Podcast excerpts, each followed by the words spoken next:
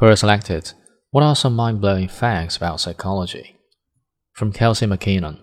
A rare but very real delusional disorder causes those afflicted to believe that they have died and are no longer among the living. It's called Cotard syndrome or walking corpse syndrome. The most common lie people tell is, I'm fine. Charm and flattery are the two of the most used persuasion tactics.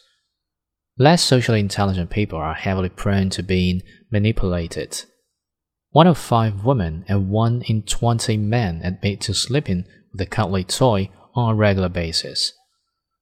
Suicidal thinking or behavior is the most common reason for people to be admitted into a mental institution.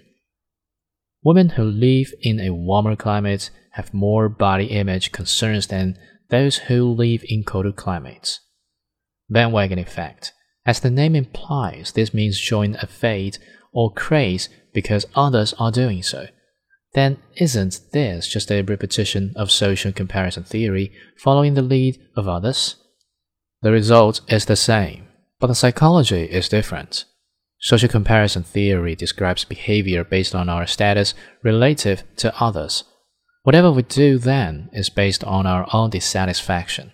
The bandwagon effect does not presuppose comparison with others or any cognitive dissonance. It is little more than monkey see, monkey do. The thinking is closer to, hey, that looks like fun, rather than why them and not me. Women generally prefer men with deep husky voices because they seem more confident and not aggressive. The people who give the best advice are usually the ones with the most problems. The smarter the person is, the faster he thinks, and the sloppier his handwriting is. Our emotions don't affect the way we communicate. In fact, the very opposite is true. The way we communicate has an influence on our mood. The way a person treats restaurant staff reveals a lot about their character. People who have a strong sense of guilt are better at understanding other people's thoughts and feelings. Men are not funnier than women. They just make more jokes, not caring whether other people like their humor or not. Shy people talk little about themselves, but they do this in a way that makes other people feel that they know them very well. The Fregoli delusion is the belief that different people are in fact the same person. For example, a man in his early 20s fell in love with a woman who rejected him, then came to believe that all of his Facebook friends were actually this woman in disguise. This led him to think that her many disguises and impersonations of different people meant that she was as obsessed with him as he was with her. It doesn't take much analysis to see the young man's delusion as a primitive ego defense. Women have twice as many pain receptors on their bodies than men, but they have a much higher pain tolerance. Listening to high frequency music makes you feel calm, relaxed, and happy. If you don't stop your stream of thoughts at night, get up and write them down. This will set your mind at ease so you can sleep. Good morning and good night text messages activate the part of the brain responsible for happiness. Doing things that scare you will make you happier. The average amount of time a woman can keep a secret is 47 hours and 15 minutes. People who try to keep everyone happy often end up feeling the loneliest.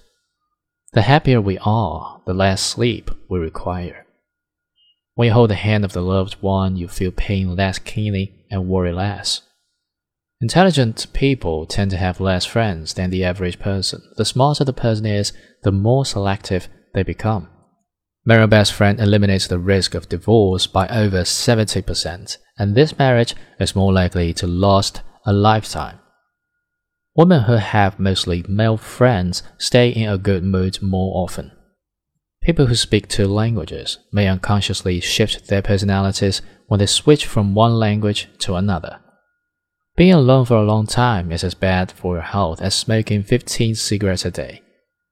Travel boosts brain health and also decreases a person's risk of heart attack and depression. People look more attractive when they speak about the things they are really interested in. When two persons talk to each other and one of them turns their feet slightly away or repeatedly moves one foot in an outward direction, this is a strong sign of disagreement, and they want to leave.